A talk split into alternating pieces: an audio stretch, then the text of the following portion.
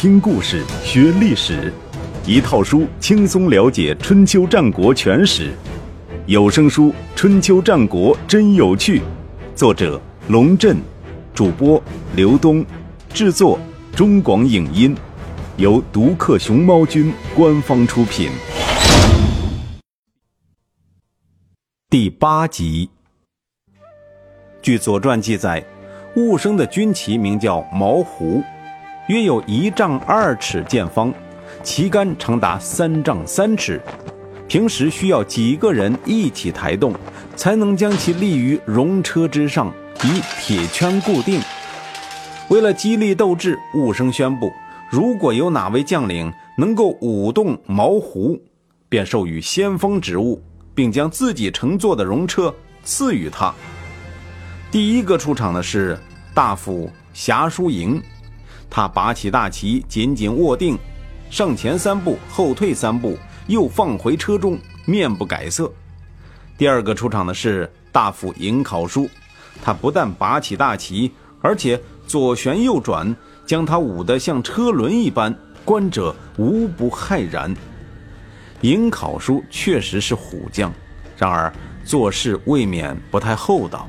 因为第三个出场的公孙淹还没来得及表演，尹考叔便推着作为奖品的戎车跑了。用力大如牛来形容尹考叔，或许还有点欠缺，因为他推着本来由四匹战马牵引的戎车，仍然健步如飞。公孙淹拔起一只长戟去追他，一直追到新郑的城门口都没追上。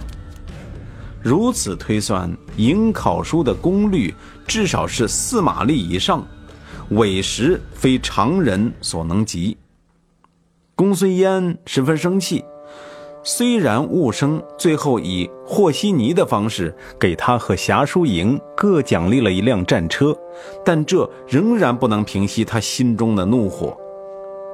在这本关于春秋的书中，我们将看到很多。公子某或公孙某，仿佛公子和公孙是春秋年间最大的两个姓，有如今天的王姓或李姓。其实这是一种大大的误解，有必要对春秋时期的姓氏制度做一个粗略的说明。第一，春秋时期的中国和明治维新前的日本一样，姓是贵族阶层独有的标志。而平民大众是没有姓的。春秋时期的百姓和我们现在的百姓是两个完全不同的概念。春秋时期的百姓指的是百官，是有姓的贵族的统称，而姓和氏是两个概念。贵族不只有姓，而且有氏，氏是姓的分支，也就是说，同一个姓。有可能出现很多不同的氏族分支，比如说鲁、魏、郑、晋的国君都是姬姓，但他们分属不同的氏，而且都是以国名为氏，即鲁国国君为鲁氏，魏国国君为魏氏，以此类推。第三，周天子家被称为王氏，周天子的儿子也就是被称为王子某。他的孙子则被称为王孙某，各诸侯家被称为公氏，诸侯的儿子也就被称为公子某，诸侯的孙子则被称为公孙某。可见，公子和公孙既非姓，也非氏，更主要是一种身份的代称。按照规定，公孙之子就不可再称为公孙。而应该以其祖父之字为氏，如《左传》所记载，鲁隐公年间有一位叫吴害的贵族，其祖父是公子展，所以吴害死后，这个家族被鲁隐公赐以展氏，这在当时叫做次族。公孙淹既然被称为公孙，必定是郑国的王室成员。而颍考叔呢，原本只是颍谷地方的小领主，连这个颍氏也不过是从地名得来的。因为给国君出过一个绝地建母的主意，便成为了国君身边的红人儿。这让根正苗红的公孙淹感到很不爽。这种不爽预计在他心中已经有很多年。而这一次，颍考叔不但在授兵仪式上出尽了风头，而且将奖品据为己有，连表演的机会都没留给公孙淹，更加让公孙淹觉得愤愤不平。他将这种愤愤不平带到了战场上。公元前七一二年七月，三国同盟的大军将许城包围得水泄不通。颍考叔手持毛胡大旗，第一个登上城墙，但是还没站稳，就被一支冷箭射中背心，坠城而亡。坠城的那一刹那，他似乎看到了公孙淹阴险的笑容。没等众人回过神来，侠书影又扛起毛胡大旗，再一次登上了城墙，绕城大呼道。郑伯登城啦！联军士气大振，勇气倍增，纷纷登上城墙，一举攻破了城池。许军放弃了抵抗，许庄公换上平民的衣服，趁乱逃往魏国。三巨头以胜利者的身份进入了许国。相比寤生的大方，齐僖公也不遑多让。当他们聚到一起商量瓜分许国的大事的时候，齐僖公主动提出，应当由鲁国来兼并许国。一向当仁不让的鲁隐公这回却谦虚起来了。您说许国不听天子之命，因而要攻打他，寡人就责无旁贷的来了。现在许国已经罪有应得，即便有违您的好意，寡人也不敢将其据为己有啊。于是，将这份厚礼转让给郑庄公。读史至此，人便不觉精神恍惚，以为读的不是《春秋》，而是《镜花缘》。《镜花缘》中有个君子国，个个隐忍谦让，好处全让给别人。其中有个老太太怀孕八十余年，仍未生育。不得已剖腹产，发现里面有两个白胡子老公公。为了谦让对方，仍在一个劲儿地说：“您先请。”但是仔细分析一下，齐僖公和鲁隐公的君子行为其实是有原因的，借此巩固相互之间的同盟关系，自然是一层考虑。更重要的是，因为鞭长莫及呀。许国是一个小国，地处今天的河南省中南部，与郑国接壤，离山东的齐、鲁两国甚远，而且中间还隔着好几个国家。对于齐国和鲁国来说，即便得到许国，也是一块飞地，还不如送给郑国做人情。这与当年寤生将告、房两城送给鲁国是同一个道理。问题是，这两位国君这么一推让，本来对许国垂涎三尺的寤生，倒是真的不好意思起来了。但是，没有什么事情难得倒他。几天之后，他派人找到了许庄公的弟弟新臣和许国大夫百里，将他们带到齐僖公和鲁隐公面前，说。这次的事情是因为上天降祸于许国，连鬼神都对许君不满意，所以借寡人之手来惩罚他。寡人只不过是在替天行道，你们能够体谅吗？百里想，人也是你，鬼也是你，谁敢不体谅？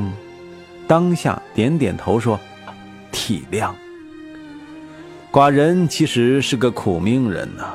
物生话锋一转，想想看，寡人连自己的父老兄弟尚不能相安，又怎敢因这件事沾沾自喜，自以为有功？寡人有个同胞弟弟，却不能跟他有爱相处，他的后人至今流落四方，寄人篱下，让寡人既伤心又无奈。齐僖公和鲁隐公心里犯了一个嘀咕，这是在提哪的茬呢？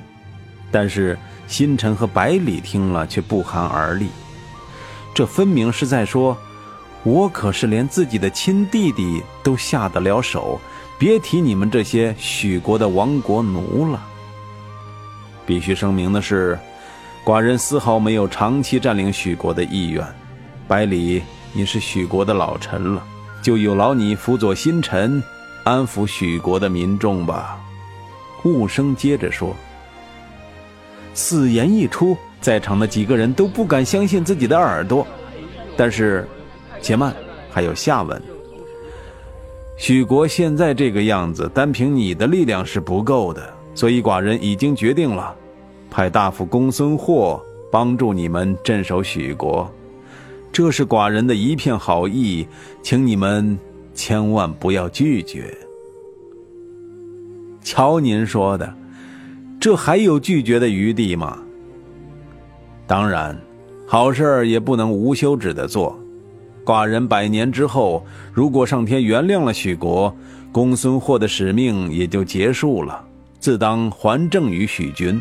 但是寡人还有个不情之请，果真到了那一天。但凡我郑国有所请求，烦请你们纡尊降贵，将我们当做一家人，听从我们的安排，不要让别的国家插手，与我郑国争夺这片土地，好吗？话说得很客气，但意思一点也不含糊。公孙获驻军许国，一直要到雾生死了之后才能撤走，而且。撤军不代表放任自流，许国还是得听从郑国的安排，服从郑国的领导，不能有三心二意。如果这点小小的请求你们都不答应，那我的子孙后代就有危险了。他们一旦自顾不暇，那就更管不了许国的先祖。寡人让你们居住在这里，不仅仅是为了许国，也是为了巩固郑国的边疆啊。这是威胁，如果不答应郑国提出的条件，许国的先祖就无人祭祀，那就意味着许国彻底亡国了。百里赶紧拉着新臣朝雾生下拜，表示接受。雾生令百里和新臣居住在许城东部，而令公孙获驻守许城西部，并且嘱咐公孙获。不要在许城搞任何形式的基础建设，我死之后就赶紧撤离，不要留恋。公孙获表示不解，他不无伤感地解释道：“我的祖先恒公从王姬东迁到这片土地上，在这里兴建池地，开创了自己的事业。然而周朝毕竟已经衰落。”我们这些周朝的王孙正在一天一天失去自己的地位，而许国是四月的后裔。上天既然已经厌弃了周人，我又凭什么和许国相争呢？说罢，还煞有介事地擦了擦眼睛。林语堂曾经说：“中国的哲人是这样一种人，睁着一只眼，闭着一只眼。”看穿了他周遭所发生的事情和他自己努力的土壤，可是还保留着充分的现实感，去走完人生的道路。他很少幻灭，因为他没有虚幻的憧憬；很少失望，因为他从来没有怀着过度的希望。他的精神就是这样解放了的。这也许。是物生精神世界的贴切写照，《左传》对于郑庄公的行为也给予了正面评价，然而都是陈词滥调。在对待许国这件事上，郑伯是符合礼法的。所谓礼法，是用来治理国家、安定社会、维护秩序的，是有利于后代的。许国不遵守礼法，郑国就讨伐他，低头认错了。就放他一马，郑伯这真是以德服人，量力而行啊！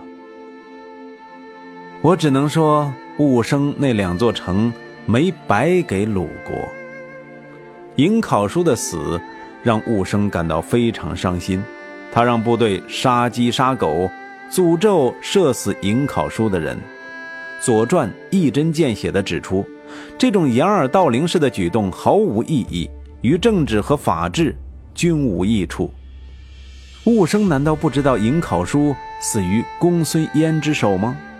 当然知道，但是再怎么说，公孙淹都是王室成员，一旦较真处理起来，恐怕给整个王室都抹黑，这是雾生不愿意看到的，所以。一桩冤案就在鸡鸣犬吠的诅咒声中不了了之了。尹考叔的悲剧说明了两个道理：一是做人不能锋芒毕露，尤其是原本地位不高的人，即使有幸获居高位，也要坚持谦虚谨慎的态度，保持一颗平常心；二是千万不要得罪老板的亲戚。尤其是老板的小舅子之类的人物。